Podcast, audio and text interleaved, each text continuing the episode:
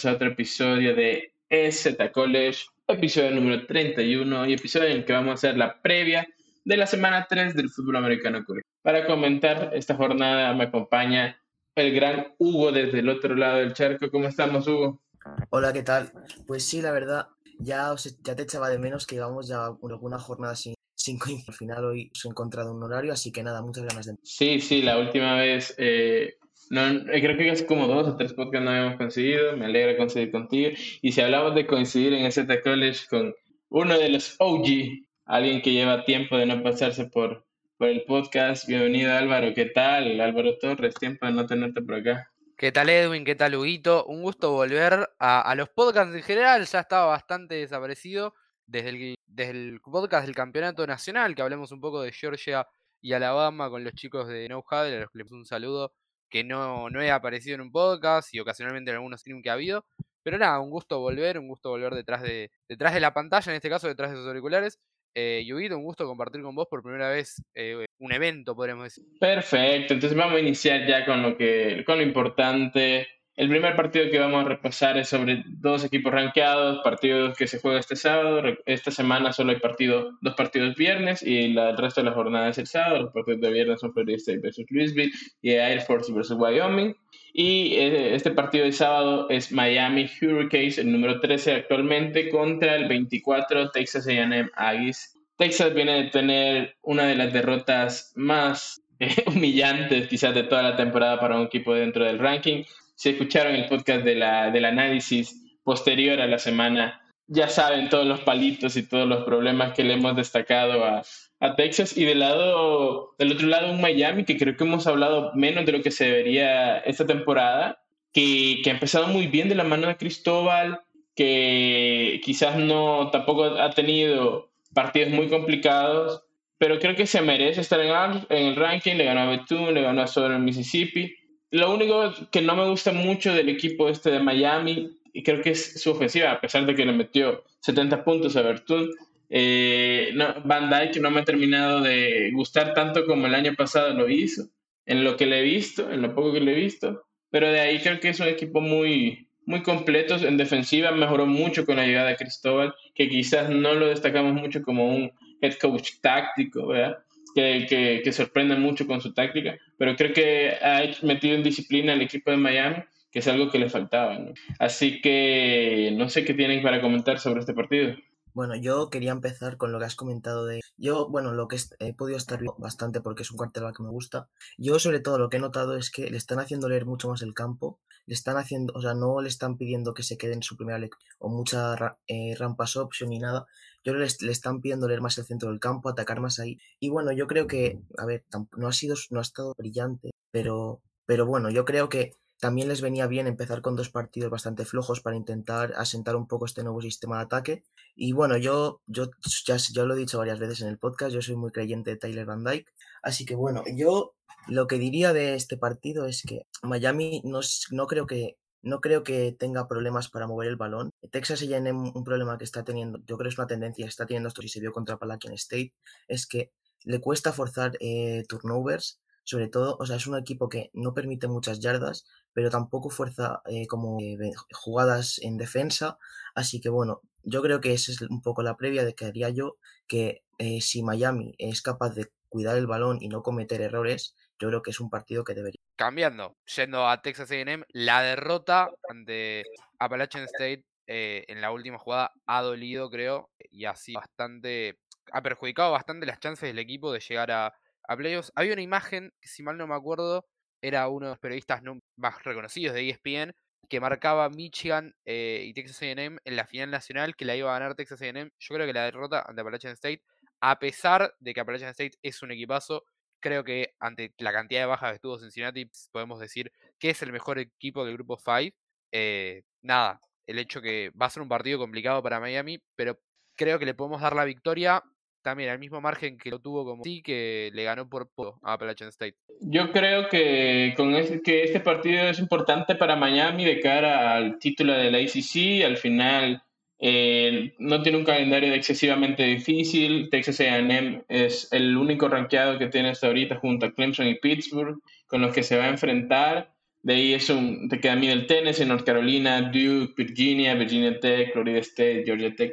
Equipos que se les puede ganar y, y creo que, que, para Cristóbal quizás no ganar la conferencia, pero llegar a una final o estar cerquita de ganar en su primer año es súper importante y también de cara a las aspiraciones de Miami, que, no olvidemos, se una, una, una, cantidad increíble de pasta para, para que llegara, llegara Cristóbal. Eh, así que creo que es un partido de que puede definir, porque los partidos de Clemson y Pittsburgh son al final. Entonces, con este partido contra Texas A&M puedes llegar con cierta holgura, digo, por llamarlo de una manera, al final de temporada. Así que creo que... Yo creo que Miami viendo su calendario, creo que no sé si este es el partido bisagra, pero sí lo definiría como un partido, es un partido importante, claramente, está enfrentando a Texas A&M, que viene con la mejor clase de reclutamiento, superando a Alabama, eh, pero lo que yo creo es que el partido, el partido que va a determinar cómo va a ser la temporada es en unas semanas, es octubre contra North Carolina. Eh, pero sí, claramente este partido es como el primer pasito para decir, el, para comparar el nivel de Miami y ver si está preparado para eh, una final de la ICC y por qué no un bowl importante. No estoy diciendo que vaya directamente a los playoffs, pero por el Orange Bowl, que no recuerdo si esta temporada es semifinal, pero un bowl del mínimo podría llegar con buen nivel. Yo creo que Miami, si gana contra Texas A&M esta semana, yo creo que no ponerlos en, la dupla de los en la terna de claros favoritos, pero yo creo que ya podemos echarles un ojo como candidatos a los playoffs, porque es un, es un partido que si Texas A&M acaba bien la temporada, por ejemplo, acaba con alguna victoria contra Alabama, contra Georgia, por ejemplo, es una victoria que acabará teniendo más valor y acabará pesando. Y bueno, para acabar la predicción de este partido, yo diría que Creo que es un partido que Miami va a ganar por más de una anotación, porque yo cuando veo dos equipos más o menos de un nivel similar correctos, yo siempre em, es como que me decanto por el equipo que tiene el mejor quarterback. Y a mí Haynes King, Texas A&M no es un quarterback que me genere ninguna seguridad. Casi me gusta más calzada del año pasado, así que eso, yo creo que Miami ganará por más de una. Alvarito, ¿quién pensás que va a ganar este partido? Yo se lo debo dar a Miami porque no le porque Texas A&M perdió la semana pasada ante, como ya dijimos, ante Appalachian State. No para menospreciar a Appalachian State, pero sigue habiendo una diferencia en cuanto a calidad. Texas A&M, ya dije, recibió la mejor clase de tratamiento. Con la cantidad de 5 y 4 estrellas que tiene, no puede perder ante, un equipo de la Sunbelt que se está definiendo como, eh, luego del desarme que va a tener la americana la próxima temporada, la American, perdón, eh, se va a definir como la mejor conferencia del grupo 5. Sí, yo eh, también muy de acuerdo con ambos, creo que gana Miami y creo que va a ganar por varias anotaciones y que Texas A&M no va a poder hacer muchos puntos. No lo veo haciendo más de 14 puntos el equipo de Jimbo Fisher y 14 dándole mucho, siento yo. Ya la semana pasada discutimos, en el podcast pasado discutimos lo inoperante que es esa ofensiva, así que, que creo que este partido como repetimos, como estamos eh, volviendo a decir varias veces, a Miami lo va a hacer considerar el candidato junto a Clemson para llevarse una ICC que este año es floja. No sé si North Carolina por ahí puede discutirlo, Pittsburgh creo que no, viendo cómo empezó la temporada sufriendo contra West Virginia, perdiendo eh, esta semana 2. Creo que, que es muy complicado que Pittsburgh ahí, tal vez Wake Forest y Sam Hartman sigue retomando el ritmo. No sé, creo que, que, ese partido lo puede poner en el top 3 de la ACC y, y, con suerte podemos ver un equipo de Miami que hace tiempo que no gana, ¿no? Y con eso pasamos al siguiente partido, equipo del Big 12 de mi conferencia, el número 6 del ranking del AP Poll, Oklahoma Sooners, se enfrenta contra Nebraska Cornhuskers, lo dijimos en el podcast pasado, Bye bye. Scott Frost ya nos está en la silla de head coach del equipo de Nebraska, el equipo histórico, programa de la Big Ten. Y hoy está, eh, no sé si me acuerdo el nombre. Eh, Mikey Joseph. Mikey Joseph, que era asistente de head coach, eh, entrenador de wide receivers y creo que de qué más. Eh, del, juego de, del juego de pase. Del juego de pase. Y, y es gracioso porque después de la, de la perdida eh, del partido perdido en Irlanda contra Northwestern, lo primero que hizo que, Scott Frost fue quejarse del lado ofensivo. Ahora un, head, un coach del lado ofensivo viene a sustituirlo por, de manera interina, pero vino a sustituirlo. Así que de ese lado, creo que este partido va a ganar Oklahoma. Creo que no hay mucha duda sobre eso. Eh, Dylan Gabriel ha empezado muy bien la temporada 31 pases, 36 pases completos, 51 intentos, 529 yardas, 5 touchdowns. En solamente dos partidos es un buen número. se ha enfrentado a, a UTP y a Kent State. Creo que no son equipos mm, para medir. Creo que Nebraska por ahí podría ofrecerles un poco más de resistencia. Nebraska, que es uno de estos equipos que lo hemos mencionado cada vez que sale, sale, sale el tema, que, cada, que, que siempre queda muy cerca de, ganar sus partidos, ¿no? Por ejemplo, perdió por tres puntos contra Georgia Southern esta semana 2, perdió por tres puntos también el partido inaugural en la Week Zero contra Northwestern. Creo que tiene talento, pero Scott Frost en ese lado no lo supo aprovechar. Veamos ahora el equipo dirigido por el, el, nuevo head coach interino qué podrá hacer y, no sé qué me pueden decir de este partido. Bueno, comenzando yo, eh, creo que Nebraska, la verdad, Scott Frost, si bien no ha sido el coach fuera de UCF, eh, yo le tenía esperanzas luego de el partido en Irlanda, no había planteado mal el partido, eh, estuvo a tres puntos nomás de, ganarlo y luego obtuvo una buena victoria ante North Dakota, pero eh, perder ante Georgia Southern de local por tres puntos, una batalla total de puntos, creo que eh, le terminó, como ya dijimos, acabando la carrera.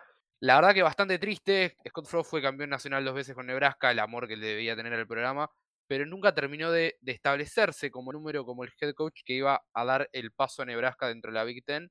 Eh, y yo creo que este era el año luego del primer partido para, para un avance. Por el otro lado, Oklahoma está con un head coach, eh, Brent Venables, el ex coordinador defensivo de Clemson. Y creo que detrás de toda la polémica que ha tenido esta offseason con la salida de su ex head coach, la salida de su quarterback, creo que puede avanzar, tener una buena temporada eh, y ser el mejor de la Big 12 nuevamente pero quedará a ver, en especial, bueno, más adelante con, en, el, clásico, ¿no? En el derby ante Oklahoma State. Sí, bueno, yo lo que del partido, eh, bueno, habéis hablado un poco de Scott Frost y de su trayectoria como entrenador. Fue el, el entrenador que llevó a UCF en una temporada invicta, que no entraron al playoff, pero bueno. Y luego, un dato que es muy revelador de su, de su carrera eh, como entrenador estos últimos años es que en partidos que se han resuelto por menos de anotación, su récord es 5 a 25 victorias, 22 derrotas. Es un entrenador que yo hago como lo comentáis, que sin haber sido un buen entrenador, obviamente porque no ha sabido decir en los buenos momentos, o sea, no ha sabido dar ese paso extra para el, equipo.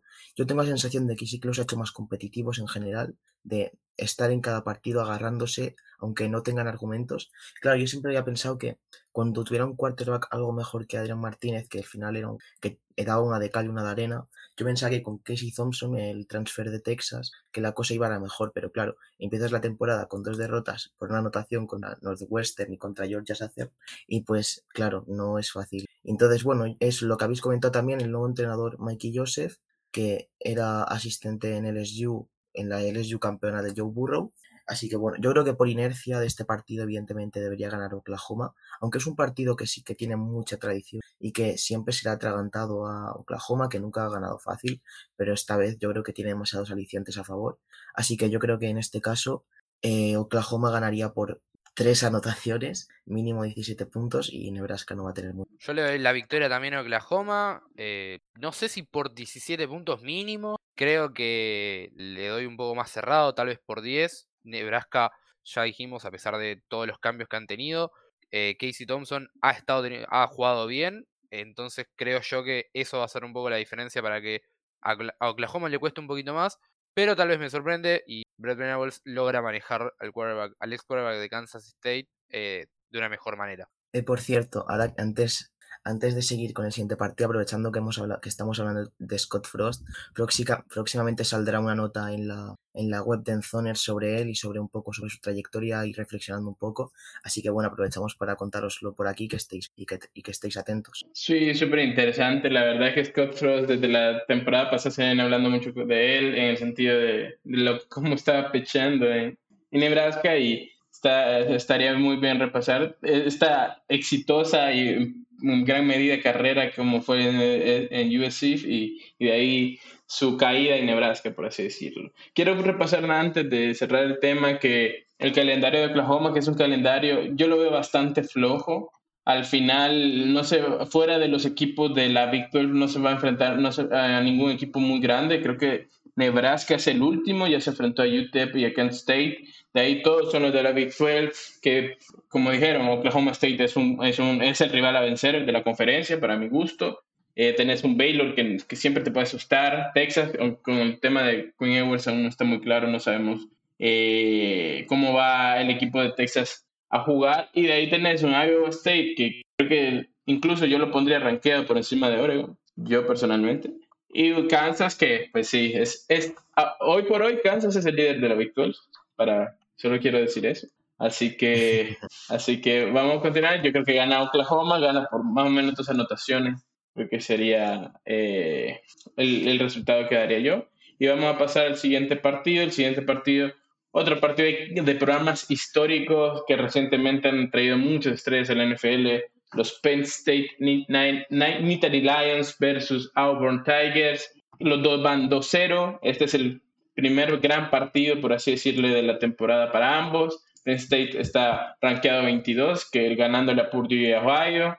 Auburn no está rankeado, solo le ganó a, a Mercer y a San Jose State. Un partido interesante, un partido que creo que a Auburn le puede definir la temporada en el sentido de que es muy difícil ganarle a Georgia y Alabama. Eh, no se los doy. Arkansas, al nivel que se está viendo, va a ser muy difícil.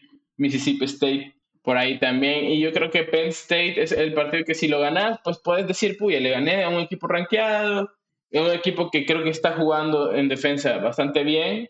Así que yo, yo la verdad es que este partido a Auburn lo veo con posibilidades reales de, de ganarle. A mí quizás TJ Finley no me gusta mucho, pero sí me encanta eh, Tanks Bixby, el, el, running back. Yo creo que de hecho eh, podría ser uno de los running back top en el draft que viene. Si quieren ver un jugador, Tanks Bixby creo que es increíble. Y comentar también que los partidos eh, que más les ha costado, por ejemplo, el partido contra Purdue, el, el, equipo de Penn State, por ejemplo, el partido contra Purdue, supo neutralizar muy bien la carrera. Entonces va a ser interesante como Tanks Bixby y la ofensiva de, de Auburn, que está priorizando mucho el juego terrestre, porque incluso TJ Finley, que es un dual Q y que corre bastante, eh, y tenés también a gente como Jarques Hunter, que ya el año pasado tuvo ciertas participaciones eh, en la rotación de running backs. Va a ser interesante ver ese choque. La defensa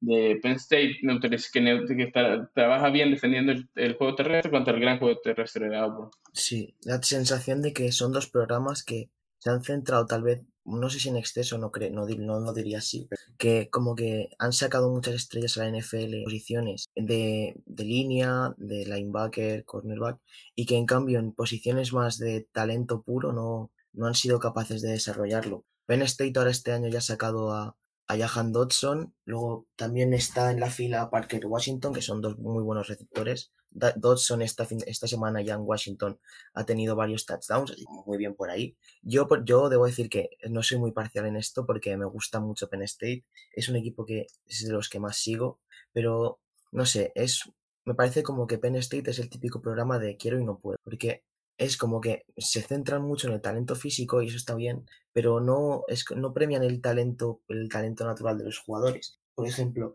yo tenía muchas ganas de empezar la temporada ver a Penn State y ya tras dos semanas de, de Sean Clifford ya tengo suficiente. Ahora estoy deseando que lo sienten ya para poner a Drew que creo que es un quarterback que tiene mucho más talento. Obviamente, Clifford que lleva, no, ahora no estoy seguro si lleva 5 o 6 temporadas ya en, en Penn State.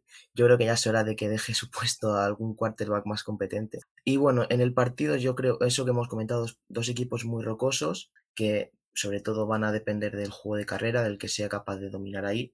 Penn State ya sufrió mucho contra Purdue, sobre todo en el sobre todo por el aire, ya como has comentado que en la carrera se defiende mejor.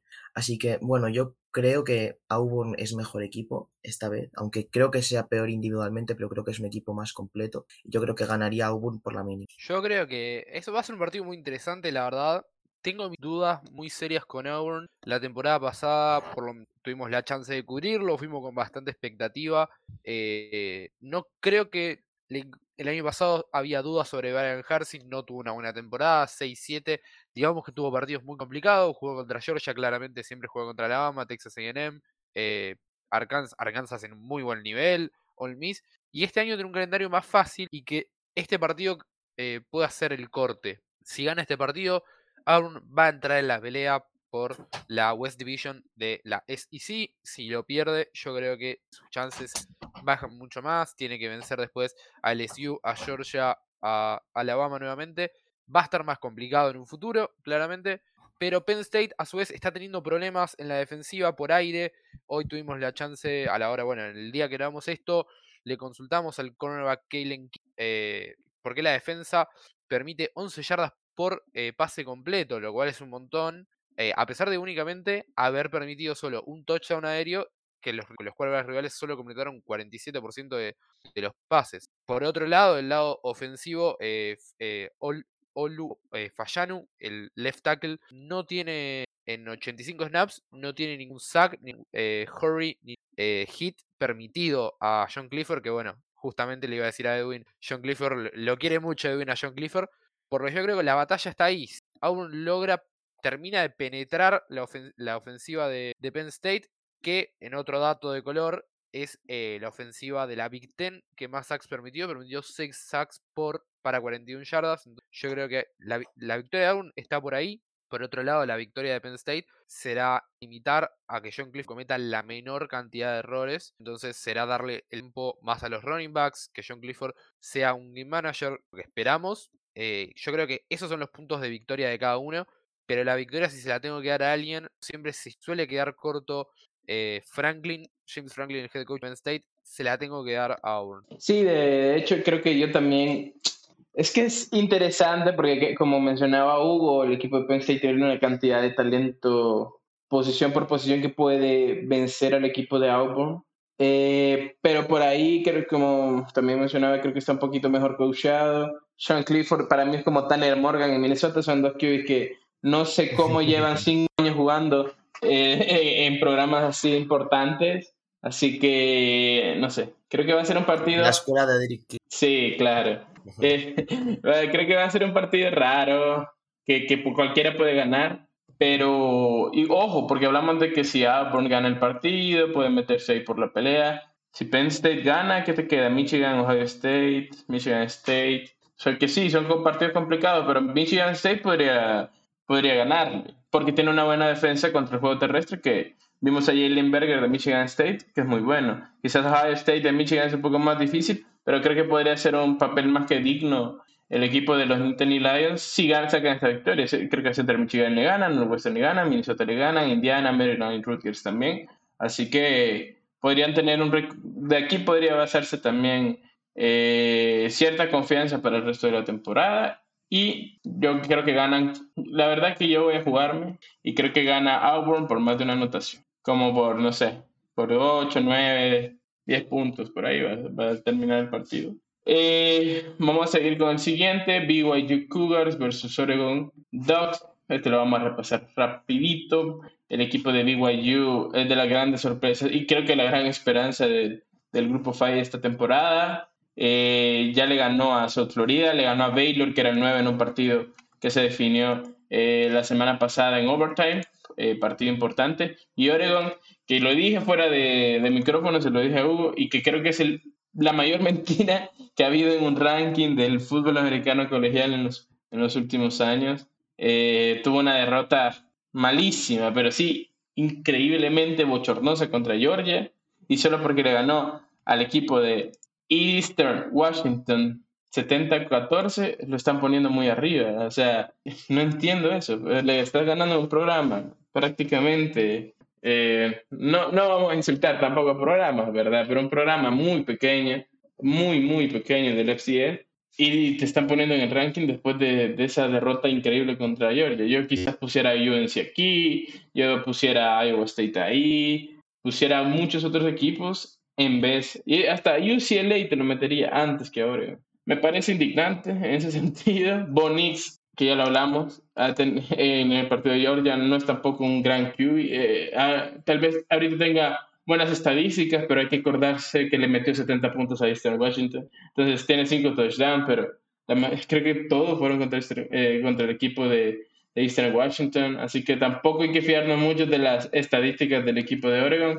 Y del otro lado, BYU, creo que Hall es un gran administrador del, eh, del juego como QB, creo que Brooks es un running back bastante potable que podría fácilmente llevar una ofensiva sea de un programa del, del, del Power 5. Así que este partido se lo doy a BYU, claramente pero al ser, un, ser equipos rankeados, entonces contra el 25, lo íbamos a comentar, aunque yo creo que si me dieras a, escoger a mí, el 80% de probabilidades es que lo va a ganar BYU. Después va a ganar Oregon porque soy, soy, tengo mucha mala suerte, pero así son las cosas. Oregon también, un equipo del año pasado tuvimos la chance de cubrir desde la llegada de Lanning y bueno, ya la, la vuelta a la presencialidad. No, nos han dejado volver a estar con ellos, a poder seguirlos más personalmente.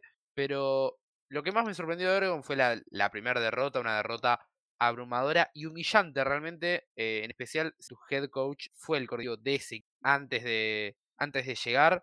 Luego, como vos decís, Edwin, una, una victoria 70-14 ante el número 12 de la FCS, Eastern Washington. No sé qué tanto mérito pueda llegar a ser.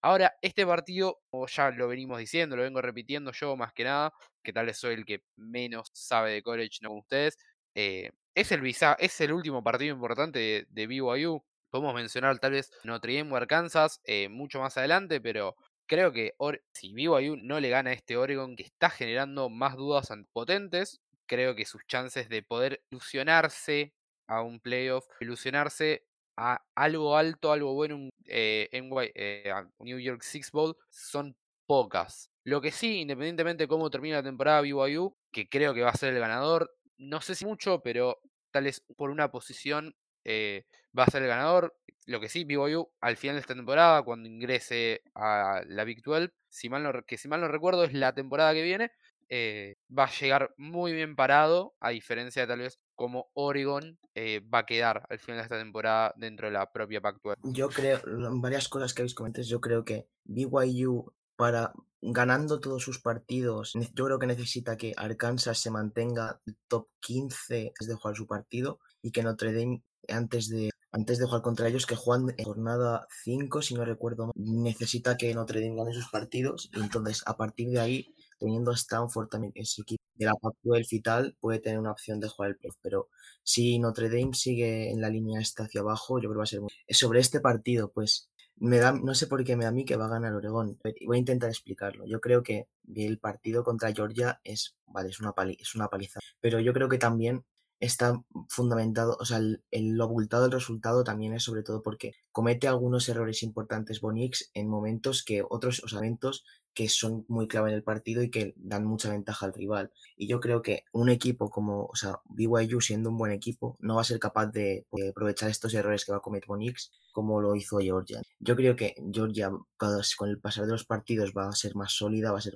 Y luego, no sé si os acordáis en Auburn esos esas rachas que tenía Bonix de tener un partido muy malo y luego tener otro partido en el que parecía un buen quarterback directamente, un quarterback que podía salir hasta elección. Pues no sé por qué, eh, le vi un poco, no, o sea, no he visto el partido porque era una paliza, vi un poco, vi unos highlights y vi algunos pases que me parecieron interesantes. Y bueno, pues yo para llevar un poco la contra también voy a decir que va a ganar Oregón y por no sé, no sé muy bien la distancia. Yo creo que siete puntos, por ejemplo, puede estar bien. Interesante, sí. Eh, acordemos que BYU fue el año pasado, también tuvo un gran partido contra los equipos de Utah, por ejemplo, contra Utah State. Yo creo que es un equipo que ha mantenido ese core. Y si juega más o menos como lo hizo el año pasado contra Utah, creo que le puede ganar ese Oregon.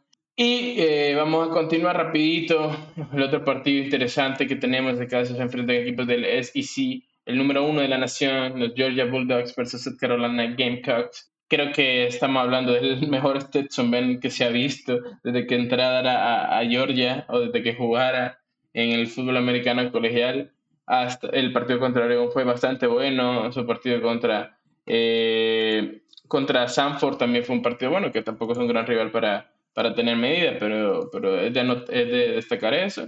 Y del otro lado tenés un Spencer Rattler que tenía que reivindicarse, que de hecho era su gran objetivo el pasarse al equipo de, los Gamecocks. Eh, ganó un partido contra, contra Georgia State, después creo que jugaron un partido muy interesante contra los Razorbacks de Arkansas, que de hecho Arkansas creo que es uno de los programas más completos en lo que va de, de temporada, me gusta bastante cómo juega. Igna es fanático de KJ Jefferson, Oscar, el, el, fan más grande de los Razorbacks en Sudamérica.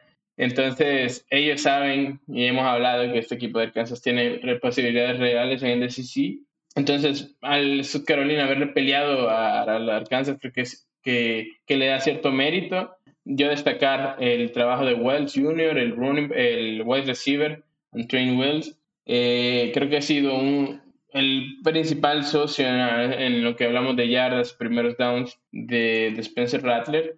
Y creo que va a ganar Georgia, pero no va a ser tampoco una masacre como contra Oregon. Creo que va a ser un partido que va a perder más o menos por 14, 20 y tantos puntos. No creo que sea tan, tan, tan grande la diferencia. Y que me gustaría sobre todo ver para testear la defensa secundaria del, del equipo de, de Georgia. Bueno, yo no soy tan optimista como tú, creo. creo. Me, da la sensación de que Georgia va, va a dominar claramente el partido. Yo creo que es un partido que yo no voy a ver en, directo personalmente porque creo que va a ser una paliza, ¿vale? Yo me sorprendería si, si Georgia gana por menos de 30 puntos. Porque yo creo que también son los típicos partidos contra de conferencia que Georgia juega más en serio que hay, hay partidos contra, no sé, por ejemplo, recuerdo alguno el año pasado, que cuando llegaban, cuando cogían los 20 puntos de diferencia ya empezaban a sacar todos los suplentes. Yo creo que en, este en partidos de conferencia no van a hacer lo mismo. Y bueno, mm, también me genera curiosidad luego para ver en diferido, sobre todo a ver qué puede hacer Radler un poco con esa defensa, porque a mí, mm, yo creo, he leído cosas muy malas de Radler, a mí no me está disgustando, de hecho, bueno, está un poco, jugando un poco mejor esperaba. Y bueno, yo creo que en la si sigue en esta línea así ligeramente ascendente, va a ser un quarterback del que hablaremos seguro cuando se acabe cuando se acabe la temporada en el proceso pre-draft. Pero bueno, ya te digo, yo veo a Georgia ganando por Ahora sí. Em, no, bueno, como, bien como decía ahí Hugo, sí, más de 30 es una posibilidad. Yo tal vez le doy un poco más de chance a South Carolina por 15, 18 eh, puntos. Creo que es entre ese puntaje es algo como más realista. En ese sentido, eh, bien dijo Edwin que, que es la, vuelta, que la vuelta nuevamente, vale la redundancia, de el quarterback Jason Bennett ha estado en un nivel bastante bueno. Le ha ganado un quarterback que a mi criterio muy bueno, como lo es eh, JT Daniels tanto el año pasado como este, teniendo que JT Daniels transferirse a West Virginia. Lo que sí, eh, South Carolina ahora con Spencer Rattler, no por lo menos no veo a Rattler siendo alguien que desvele, que muestre un gran nivel este año como para irse el año que viene en el draft. Yo creo que va a terminar de jugar sus cinco años en el colegial. Eh, no hay chance de que vuelva a repetir muy buena temporada de 2020, porque su temporada de 2020, su primera como titular, fue una buena temporada. 3.000 yardas, 3.000 yardas, 28 touchdowns y excepciones. No creo que vuelva a repetir eso, por, y menos con un equipo tal vez inferior como lo es South Carolina, por lo que le doy la victoria a Georgia amplia en ese sentido, pero va a estar más peleado en el puntaje de lo que...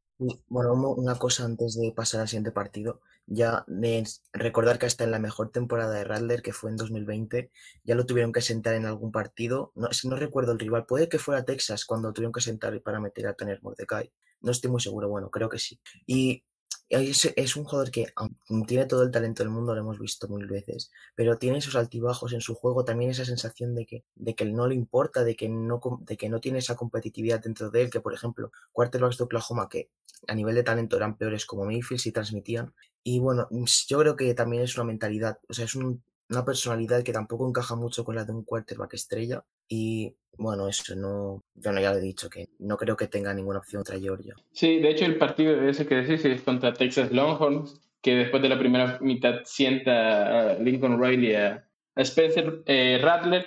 Yo sinceramente creo que con Rattler hay un problema y es que el año pasado vimos a Sid Stroud teniendo a King Edwards atrás y ¿qué hizo? Jugar el mejor fútbol que pudo, demostrar que es titular. ¿Y qué pasó? King Edwards tuvo que eh, salir transferido a otro equipo. En cambio, creo que a Spencer Rattler, en vez de tener esa motivación de, ah, sí, tengo a alguien talentoso atrás, voy a demostrar que soy mejor que él para seguirme ganando el, puesto, es todo lo contrario, se puso más nervioso con Caleb Williams atrás. Eh, la presión en Oklahoma también es grande, así que creo que, que, como dice Hugo, hay que amueblar un poco esa cabeza para, para seguir, para tener una posibilidad ¿no? de llegar a ser profesional. Y quiero cerrar también eh, ya con el último partido, Mississippi State Bulldogs versus LSU Tigers. LSU ninguno es rankeado, pero Mississippi viene de jugar grandes partidos. Will Rogers eh, en, lo que, en dos partidos ya lleva nueve touchdowns, dos intercepciones nada más. Eh, va a 77 completos de 98 intentos, 763 yardas ganadas, un gran número, una gran producción contra un eh, Jay Daniels de LSU que lleva 35 de 45 intentos, 346 yardas y sobre todo en zona roja, que creo que es donde más destacado el juego de pase de LSU, 5 touchdowns. LSU perdió contra Florida State, ganó contra Southern eh, y Mississippi State le ganó a Memphis y Arizona, que Arizona venía jugando un buen fútbol, en ofensiva sobre todo, y lo dejó en 17 puntos. Creo que este Mississippi State es como el de otros años que te puede dar la sorpresa. Yo este partido sinceramente se lo daría a Mississippi State, creo que viene mejor LSU tiene cosas interesantes. Igna me, me va a perdonar, pero creo que no es un equipo que le da para pelear, ni siquiera está rankeado. Por lo menos eso pienso yo. Y Mississippi State es de los equipos que debería estar rankeado de arriba en vez de Oregon, por ejemplo. Que le queda un calendario muy difícil. Tenemos LSU, pero después tiene Texas A&M, Arkansas, Kentucky, Alabama, Auburn, Georgia, Ole Miss. O sea, probablemente termine con récord perdedor, pero este partido de LSU puede que les dé cierto envión para enfrentar los partidos que vienen con mejor cara. Y creo que LSU tiene que enfocarse más que todo en, en montar un proyecto. Recordemos que, que Brian Kelly llegó, el ex head coach de Notre Dame llegó esta, esta off-season. Creo que Brian Kelly no te va a dar una, una respuesta inmediata, no te va a decir hoy mismo, esta temporada, la primera que llego, vamos a ganar creo que es muy difícil, pero creo que a largo plazo es una opción muy viable y quizás no en esta temporada, pero en dos o en tres, puede que LSU se meta de nuevo en el CFP. Así que no sé qué opinan de este partido. Yo, por lo menos, para cerrar rápido mi participación con este partido, creo que Mississippi va a ganar por dos o tres anotaciones. Bueno, de Mississippi State ya has comentado que yo debo decir que a mí me parece mejor equipo que estos últimos. Evidentemente, aún queda mucho por ver y cuando pasan las, las, temporadas hay muchos equipos que han empezado muy bien y luego se han desinflado. Pero me da la sensación de que eh, Mike Leach ha encontrado la clave en defensa de ser un equipo que siempre va a pasar mucho, eso es su esencia en ataque, el high rate offense, pero la sensación de que son capaces de, de, de forzar turnovers, de ser más sólidos contra la carrera, de aguantar más, no de meterse en tiroteos, o sea, ser ellos los que dominan desde el ataque, pero no tener que ir a contracorriente de, del juego. Y bueno, yo no, yo creo que Mississippi State, va, seguro que vamos a hablar pronto, como uno de los equipos que ha hecho un upset muy importante. No sé si Alabama, Georgia, pero seguro que, seguro que hablaremos. Y luego de LSU un poco, no sé, me, deja las sensaciones de todos los años de post-Burrow, la sensación de que, de que es un equipo muy ramplón, que no, que, falta liderazgo ahí. O sea, evidentemente ahora esto no se consigue de un día, para otro y después de Héctor Brian Kelly es, bueno, es una buena es una personalidad que al menos ha demostrado llevar equipos serios de fútbol, que es lo que está faltando en el LSU estos últimos años. Y bueno, si el LSU siempre va a tener, siempre va a tener talento, aunque ha tenido unos años muy malos, siempre está sacando jugadores de primer nivel al draft. Y en cuanto sean capaces de poner un orden a, ese, a ese equipo y empezar a ser, bueno, más serios como fueron antes, yo creo que van a volver a estar compitiendo en la SEC. Y bueno, y, el pronóstico del partido, yo creo que en, en este partido creo que se verán muchos puntos por ambos equipos. Yo diría que Mississippi State por más de una anotación. Por mi parte, yo creo que la incorporación que trajo el que, que LSU cuando trajo a Brian Kelly fue una decisión bastante eh, no polémica por el hecho de que Brian Kelly se haya ido a Notre Dame pero fue correcta. Creo que, como dijiste, Hugo, sabe manejar equipo fútbol, sabe eh, controlarlos y sabe eh, hacer que un equipo de fútbol sea serio, cosa que tal vez con Ed Orgeron, más allá de su campaña como campeón nacional, no había terminado de, de lograr con campañas decepcionantes eh, desde 2020, 2020 y 2021. Por otro lado tenemos a Mississippi State que tiene a Mike Leach como head coach y que se destaca por su ofensiva air raid. nada, es decir, por tener una ofensiva mucho, de mucho ataque aéreo, pero que no ha terminado de cerrar, por lo menos en cuando ha estado en, Texas, en Mississippi State, su primer año con el ex quarterback de, de Stanford, que Costello, no fue bueno. Eh, récord de 4-7, a pesar de eso jugó un bol y ganó, pero creo que este año, ahora con Will Rogers, está teniendo mejor. Will Rogers tiene más del doble de pases intentados que Jaden Daniels, 98 Rogers, Jaden Daniels tiene 45 y tiene también más del doble de pases completos, 77 contra 35. De todas maneras, creo que la ofensiva A-Raid ante LSU, que siempre se ha destacado por defensas aéreas de, buenas a muy buenas, eh, puede perjudicar al equipo de Mississippi State. Y yo le doy la victoria a LSU por poco. Tres puntos por cuatro. Eh, Jay Daniel me está gustando mucho. Tras eh, sus años en Arizona State, creo que tras este año puede considerarse como un quarterback top eh, en, los los dos partidos que ha jugado. Puede llegar a ser un quarterback top para el próximo draft. Y la verdad que tiene mucho potencial y que Brian Kelly lo está sabiendo destapar, sabiendo destapar en esta temporada. Y Edwin, antes de que, de que ya despidamos el programa, si me lo permites, quería también hablar de, de, un, equipo, de, bueno, de un partido en concreto, del Washington Michigan State, la Washington de mi buen amigo Biles, que sé que es muy, es muy fan de ellos. Y bueno, solo quería decir que es un equipo que yo creo que es el equipo que más ha cambiado desde el pasado. Cambiaron al head coach, era hasta Kevin De Boer, que es el, que, el, antiguo head coach de Fresno State, y también el transfer Michael Penix, que a mí es un quarterback que siempre me ha flipado, la verdad. Y me da la sensación de que este año ya está, de que está sano, de que está bien, de que le de que está en un ataque que tiene sentido, una línea ofensiva que le protege. Y yo creo que es un partido que es muy interesante ver porque los dos ataques son, o sea, tienen mucha capacidad para producir puntos. Em, Washington State sobre todo desde el pase y, Michigan State desde la carrera, que lleva dos partidos de 200 yardas de carrera en cada uno. Y eso, yo, decir que Washington State me está gustando, o sea, Washington, perdón, que Washington me está gustando mucho y que creo que va a sacar varios jugadores en, bastante arriba en el draft porque y eso ya está. Interesante de Washington que que Penix, yo me acuerdo de la temporada pasada, antepasada, y, o sea, 2019 y 2020 tuvo un muy buen año. El año pasado fue horrible, creo que fueron como cuatro touchdowns por pase y como siete u ocho intercepciones, una temporada muy mala para él. Este año ya empezó bien y sí, es otro partido que, que se podría ver. Interesante que alerta de offset ahí, podríamos, podríamos decir. Pero con eso vamos a cerrar el programa de, del día de hoy. Agradecerle a, ambos. No sé si tenés unas palabras para cerrar, Álvaro. No, nada para cerrar, nada para cerrar. La verdad que ante ustedes me he sentido inferior en conocimiento college. Yo soy bastante básico, pero un gusto poder estar acá y te vamos a tener un lindo fin de College, que estos partidos que hemos mencionado, yo creo que eh, el College Game Day de ESPN en Troy y Appalachian State va a ser un partidazo Appalachian State que le hizo un partidazo a UNC y a Texas A&M, que no me sorprende, que va, creo que va a ser el equipo del grupo 5 que va a jugar en un bowl de New Year Six Bowl, es decir, Cotton, Rose, eh, Orange. Así que eso, yo creo que ese va a ser el, el partido más interesante del fin de por, por los motivos. Eh, Appalachian, State me está gustando mucho, Chase Bryce, su quarterback, ex Clemson la y ex Duke, ha estado teniendo muy buen nivel y quedará a ver. Perfecto, sí, creo que es, eh, es interesante lo que podría hacer Appalachian State eh, de cara al resto de la temporada. Ya tuvo dos grandes partidos. Y sí, de, de acuerdo con todo lo que dices. Eh, ¿Y tú algo para cerrar?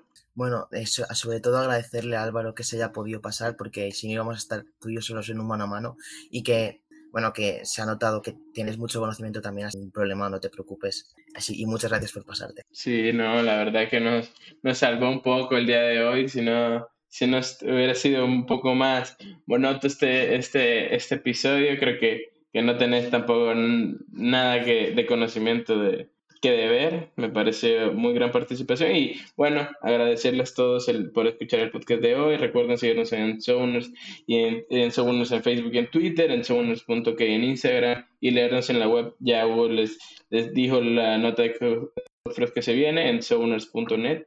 Así que muchas gracias. Quizás no va a ser una semana como la semana que fue una locura, pero se viene mucho fútbol. Hay algún que otro alerta de offset Así que disfruten esta semana y nos vemos en la próxima. Adiós.